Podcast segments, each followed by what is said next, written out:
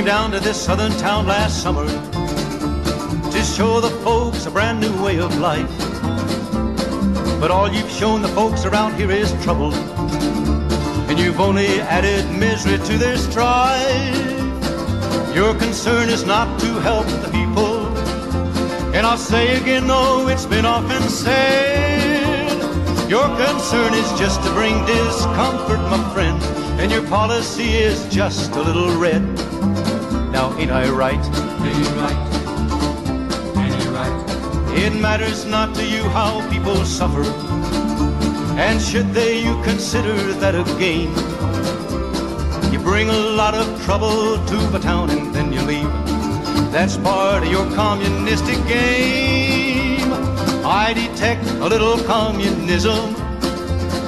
I can see it in the things you do. Communism, socialism, call it what you like. There's very little difference in the two. Now, ain't I right? Ain't right? Ain't right? Your followers sometimes have been a bearded, bathless bunch. There's even been a minister or two. A priest, a nun, a rabbi, and an educated man have listened and been taken in by you.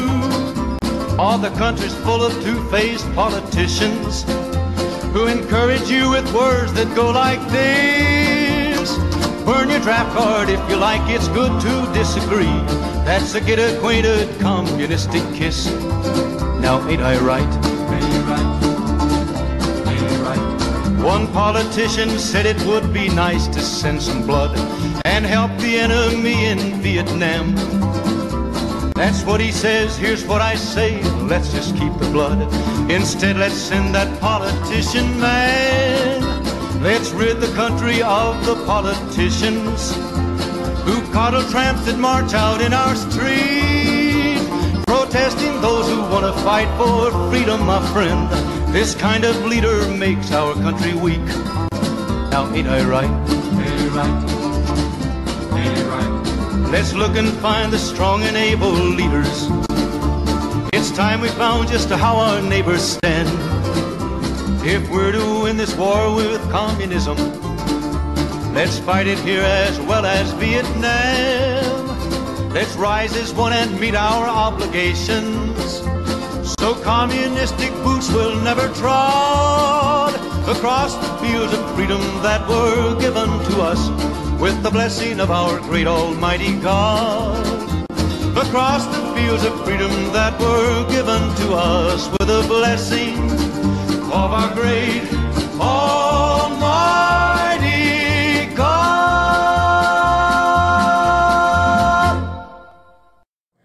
Segunda parte do artigo Democratic Party, do site discoverthenetworks.org, de David Horowitz. Democratas e a Guerra ao Terror.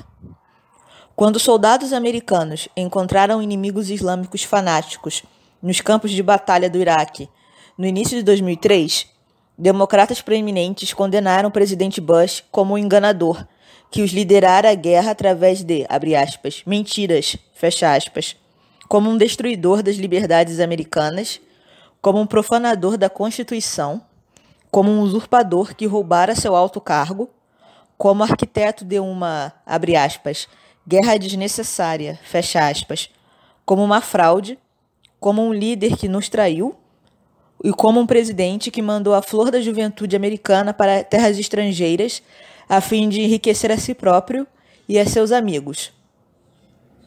Essas acusações não foram feitas por elementos à margem do espectro político, mas por líderes nacionais do Partido Democrata, incluindo um ex-presidente e um candidato à presidência, e três membros do Senado dos Estados Unidos, entre eles um que uma vez foi candidato à presidência.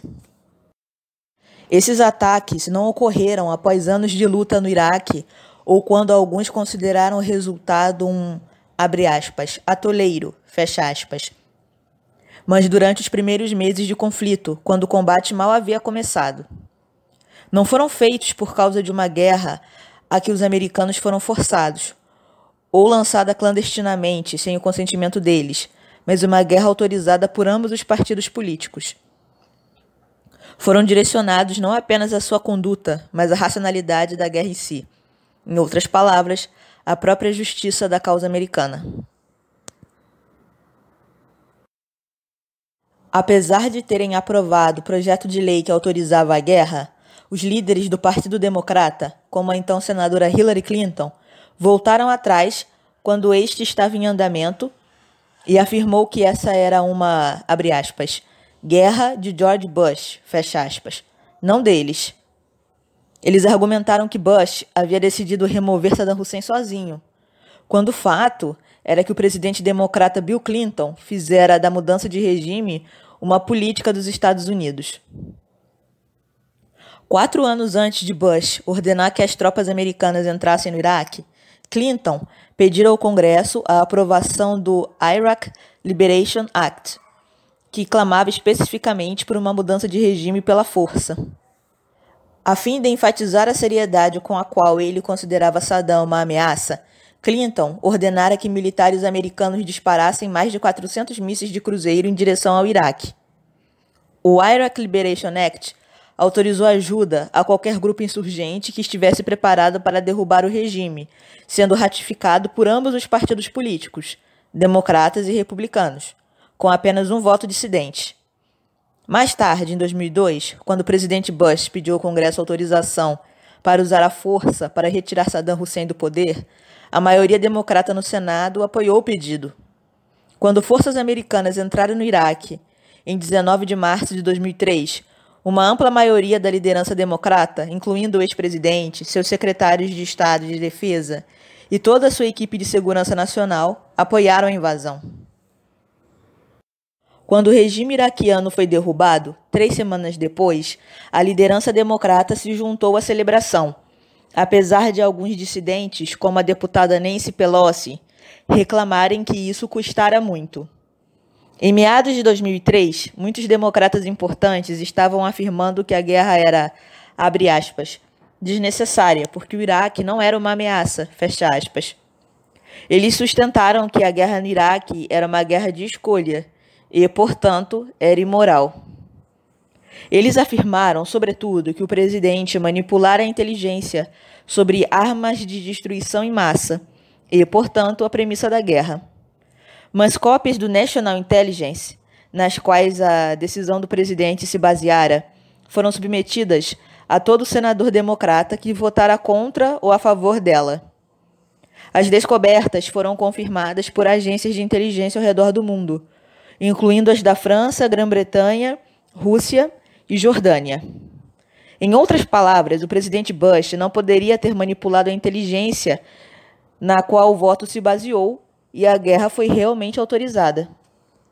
Na tentativa de fazer da guerra do Iraque uma trama sinistra da administração Bush, os democratas afirmaram que essa era uma distração da guerra contra terroristas islâmicos que haviam atacado a América. Abre aspas. A questão é a guerra na qual eles nos meteram, fecha aspas, disse Nancy Pelosi ao 60 Minutes, logo antes dela se tornar presidente da Câmara. Abre aspas. Se o presidente quer dizer que a guerra no Iraque é uma parte da guerra ao terror, ele não está certo, fecha aspas. Era julho de 2003, apenas quatro meses depois das forças americanas terem entrado no Iraque, quando o Partido Democrata lançou seu primeiro ataque total à credibilidade do presidente e à moralidade da guerra. Os ataques abertos foram noticiados em um artigo do New York Times. Os democratas candidatos à presidência ofereceram hoje um ataque quase unificado à credibilidade do presidente Bush em sua forma de lidar com a guerra, sinalizando uma mudança nos ventos políticos ao invocarem agressivamente argumentos evitados pela maioria desde a queda de Bagdá, fecha aspas. Enquanto forças americanas combatiam a Al-Qaeda e insurgentes do Ba'ath na capital do Iraque, o Comitê Nacional Democrata divulgou uma propaganda de televisão que não focava em vencer aquelas batalhas, mas na própria legitimidade da guerra. O tema da propaganda era, abre aspas, Read his lips. President Bush deceives the American people, fecha aspas. A suposta decepção foram 16 palavras que teriam sido incluídas por ele no discurso do Estado da União, na véspera do conflito. Essas palavras resumiram o relatório de inteligência britânico, que alegava que o Iraque teria tentado obter urânio passível de fissão no estado africano do Níger, indicando assim as intenções bem conhecidas de Saddam de desenvolver armas nucleares. O relatório foi subsequentemente confirmado por um comitê bipartidário no Senado e por uma comissão de investigação britânica, mas poucos meses haviam se passado até que os democratas cobrassem o seu preço. Na superfície, os ataques eram direcionados à credibilidade do presidente por repetir a alegação britânica. Mas a implicação óbvia era questionar a decisão de ir à guerra, e, em outras palavras, lançar dúvidas sobre a credibilidade da causa americana. Se Saddam não havia procurado urânio passível de fissão no Níger, como sugerido, então a Casa Branca teria mentido em descrever Saddam como uma ameaça. No meio de uma guerra e, em face de uma determinada resistência terrorista no Iraque, os democratas lançaram um ataque sobre a presença americana no campo de batalha. Isso separou as críticas normais das críticas das políticas de guerra. O senador John Edwards, então candidato democrata à presidência nas eleições de 2004, votara para autorizar a guerra e ainda estava apoiando-a. Em entrevista ao The New York Times, ele identificou a importância dos ataques dos democratas. O atributo mais importante que qualquer presidente tem é sua credibilidade sua credibilidade com o povo americano, com seus aliados e com o mundo. Fecha aspas. Mas, ainda que Edwards tenha dito isso, ele juntou-se ao ataque democrata, insinuando publicamente que o presidente era mentiroso e que decepcionara o povo americano na questão mais grave que se possa imaginar. Abre aspas. Quando as próprias afirmações do presidente são questionadas, Edwards explicou ao repórter, é uma questão muito séria. Fecha aspas. O general Yon Mihai foi o oficial de inteligência de mais alta patente a desertar do bloco soviético durante a Guerra Fria. Em um comentário sobre os ataques contra o presidente Bush durante a Guerra do Iraque, Pachepa lembrou, abre aspas, semear as sementes do anti-americanismo ao desacreditar o presidente americano foi uma das principais tarefas da comunidade de inteligência do bloco soviético durante os anos em que eu trabalhei em seus níveis mais altos. Fecha aspas. Nenhum presidente pode mobilizar os recursos do seu país se o seu povo não confia nele ou não crê em sua própria causa. Atacar a credibilidade de um presidente no meio de uma guerra sobre um assunto tão ambíguo como um resumo de 16 palavras de um relatório de inteligência aliado é uma tentativa de minar a própria guerra. Durante a Guerra do Vietnã, o general Pachepa escreveu que a inteligência soviética, aspas, espalhou narrativas maliciosas ao redor do mundo, mentindo sobre o envio de bárbaros soldados do estilo de Gengis Khan por presidentes americanos ao Vietnã, que violentaram indiscriminadamente, prenderam fios elétricos a genitais humanos, cortaram membros, explodiram corpos e arrasaram aldeias inteiras. Esses não foram os fatos. Esses foram nossos contos, mas, como Yuri Andropov, que concebeu essa guerra de desinformação contra os Estados Unidos, costumava me dizer, pessoas são mais suscetíveis a crer na baixeza do que na santidade. Fecha aspas. Nem essa campanha soviética para desacreditar os Estados Unidos o tirou do Vietnã. Como Patiepa explica, abre aspas, o objetivo final da nossa ofensiva anti-americana era desencorajar os Estados Unidos de proteger o mundo contra o terrorismo e contra a expansão comunista. Infelizmente, nós conseguimos. Após as forças americanas se retirarem do Vietnã, os comunistas vitoriosos massacraram 2 milhões de pessoas no Vietnã, Laos e Camboja. Outros milhões tentaram escapar, mas morreram na tentativa. Essa tragédia também criou uma lacuna na credibilidade entre a América e o resto do mundo, prejudicando a coesão da política externa americana e corrompendo o debate doméstico nos Estados Unidos. Fecha aspas. Divergência é um direito valorizado e legalmente protegido em uma democracia, mas também é um privilégio. O direito de discordar só existe na condição de que o governo que o garanta seja capaz de se defender contra os inimigos que o destruiriam. Nenhum baluarte tem sido mais durável ou mais importante à estabilidade e à sobrevivência da ordem democrática americana do que a solidariedade aos líderes na época de guerra.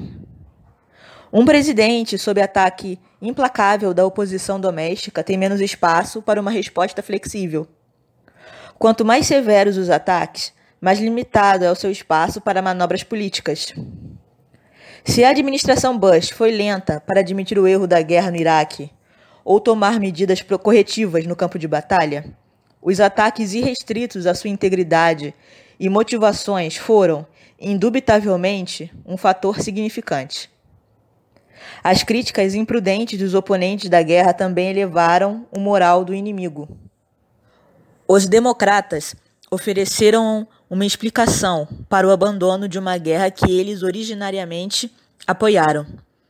O presidente era culpado. Mas essa é uma alegação que não se sustentaria nem mesmo pela observação mais superficial. Entre a invasão do Iraque, em março de 2003, a qual os democratas apoiaram, e seus ataques sobre a legitimidade da guerra, que começou em junho, três meses depois, não ocorreu nenhum evento no campo de batalha e nenhuma mudança aconteceu na política da administração da guerra que explicasse a defecção deles. O que mudou foram as políticas internas do Partido Democrata. E isso foi resultado direto da campanha anti-guerra organizada pela esquerda. Por coincidência, a escalada para a guerra ocorreu nos estádios iniciais das primárias presidenciais, no inverno e na primavera de 2003. Em junho, a obscura candidatura de um governador de Vermont, chamado Howard Dean, veterano da esquerda anti-guerra do Vietnã, ganhou tanta força que parecia ter se tornado o favorito para a indicação democrata. Foi esse fato político que precipitou uma reviravolta na guerra por democratas mais proeminentes, como John Kerry e John Edwards, o qual eventualmente obteve a indicação do partido. Foram os radicais anti-guerra na campanha de Howard Dean, não algum evento no Iraque, que produziram a mudança na posição dos democratas proeminentes e, eventualmente, do Partido Democrata como um todo. Foi a força política do movimento anti-guerra, mais do que qualquer fato sobre a guerra, que explica a mudança. Democratas acreditam que a guerra ao terror começou como um erro da administração Bush. Até mesmo uma invenção do governo Bush, mais do que uma guerra declarada contra a América por Osama Bin Laden e as forças globais islamofascistas. Esse foi o tema da célebre declaração que o candidato John Edwards fez em 2007, durante a campanha das primárias presidenciais.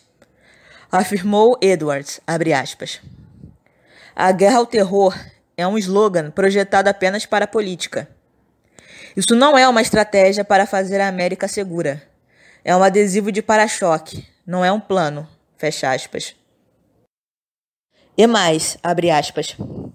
Nós precisamos de um pós-Bush, pós-11 de setembro.